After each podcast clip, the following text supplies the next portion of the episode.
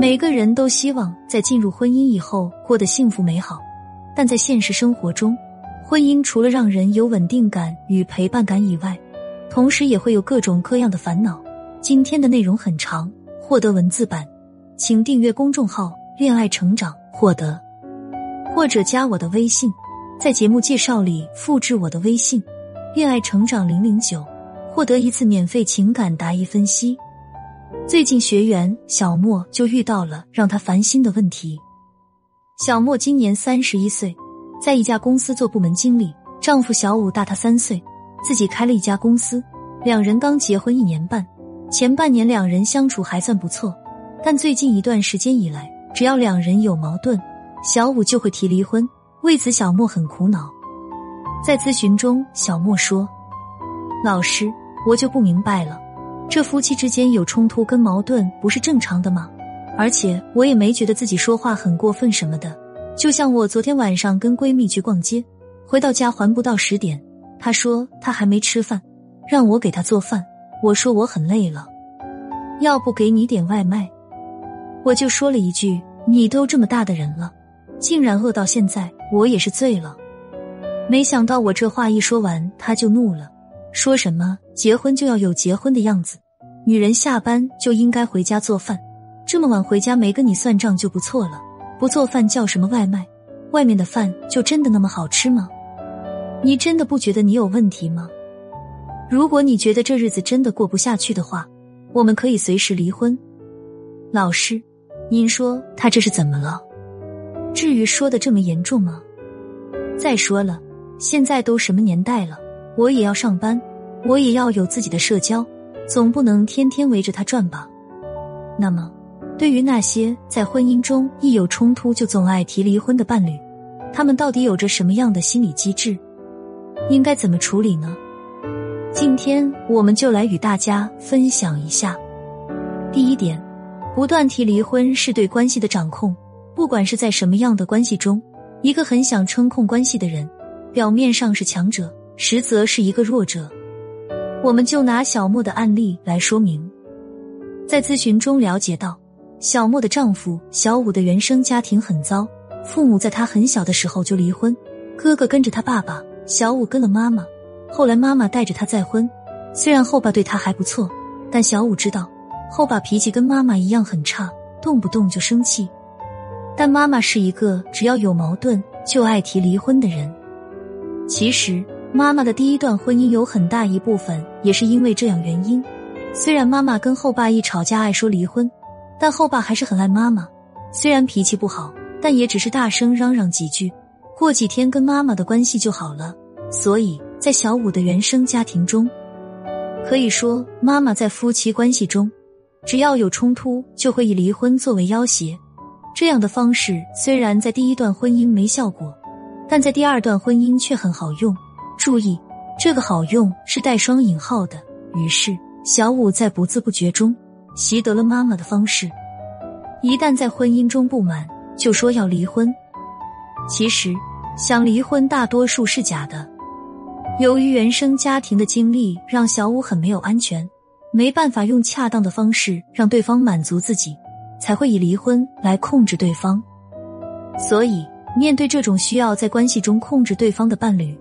很重要的一点是，学会有自己的原则与底线，同时在一定范围内满足对方。就像后面我跟小莫提的建议是，你可以在平时生活中多跟小五表达你很爱他，同时也很想照顾他的饮食起居。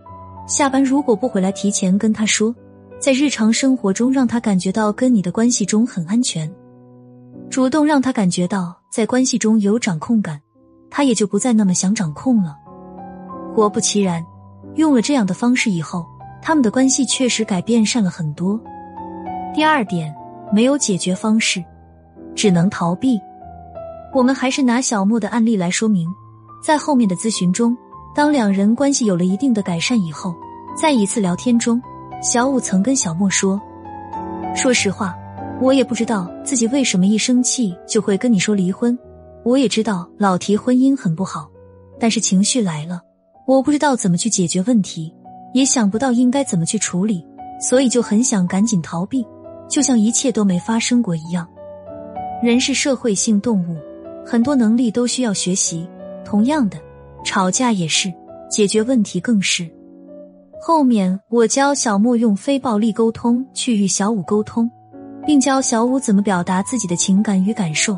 经过一段时间的学习与实践，两人的沟通质量不仅提高了，有冲突时，小五也不会光说要离婚，而是会表达事情与感受。所以，好的关系不是不可以有冲突，而是学会在冲突中发现问题，及时暂停，不让矛盾升级。第三点。在婚姻中寻找母婴关系，从原生家庭的角度来，那些在原生家庭当中得不到爱、温暖、理解、包容，这些本应该原生家庭带给我们的东西，我们将会在新的家庭想中想得到补偿。说白了，想要在新家庭当中寻找母婴关系，得到的结果恰恰很容易让人受伤，因为在新的家庭中。不可能完全的满足我们原生家庭应该给我们的东西。心理学大师荣格曾说过：“你的潜意识正在操控你的人生，而你却称其为命运。”我们经常说，人很容易在新的亲密关系中退行到小时候的模式。除了在热恋期以外，那些原生家庭有问题的人，同样也容易有这样的现象。同样一个现象，每个人的原因可能会有不同。但都离不开内心的需要没有得到满足，在婚姻关系中，想要让关系变得更好，就要意识到问题的根源在哪，才能针对性的去解决。好像每个女生都会有被身边大直男气的吐血的时刻，所以很多女生都和我抱怨：“老师，他这么说话，吵架能怪我吗？他就不能说点好听的，哄哄我吗？”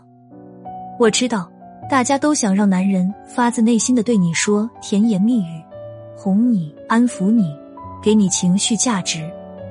但这个需求往往很难别男人满足。这并不是因为男人不在意你的感受，而是因为男人感知不足。真不是我为男人开脱，而是男人天生对感性感受接收不能，他们很迟钝，感知不到这些。除非他天生性格细腻敏感，共情能力超强。看看那些文艺男多受欢迎，多危险吧？那我们就不能期待自己身边的他对我们说好听的，哄我们，给我们情绪价值了吗？当然不是，只是你要学会直接一点，把美好的结果描绘给他。就像，如果你想要男人尽快攒钱买房子，拥有你们共同的家，就不要跟他讲攒钱买房，而是直接快进到结果。跟他讲装修，比如买个松松软软的大沙发，周末一起窝在上面看老电影了。阳台上放一套茶桌椅，肩并肩一起看夕阳、看星星。当你把具体的可以想象的画面描绘给他时，他就会 get 到那种美好，为之而努力。所以，你想要让男人给你情绪价值，你就先赞美他，夸他是个贴心、负责人、让人有安全感的男人。他就会为此而努力改变。不要强调男人的坏，而要不断告诉他你有多好。不要害怕把他夸飘，因为在你身边，他是一个如此好的男人，他会爱上和你在一起的这个自己的，他就不可能离开你了。当然，这是在你会夸的情况下，因为很多女生容易在夸男人上走弯路，表现的方式是为夸而夸，就很敷衍。你要夸的自然，夸到点子上。夸男人的同时，还能让他满足你。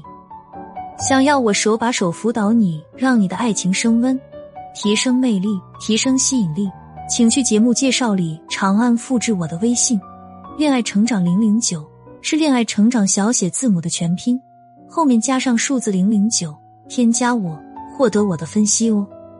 也可以搜索订阅我们的公众号“恋爱成长”，获得更多恋爱技巧和成功案例总结分享。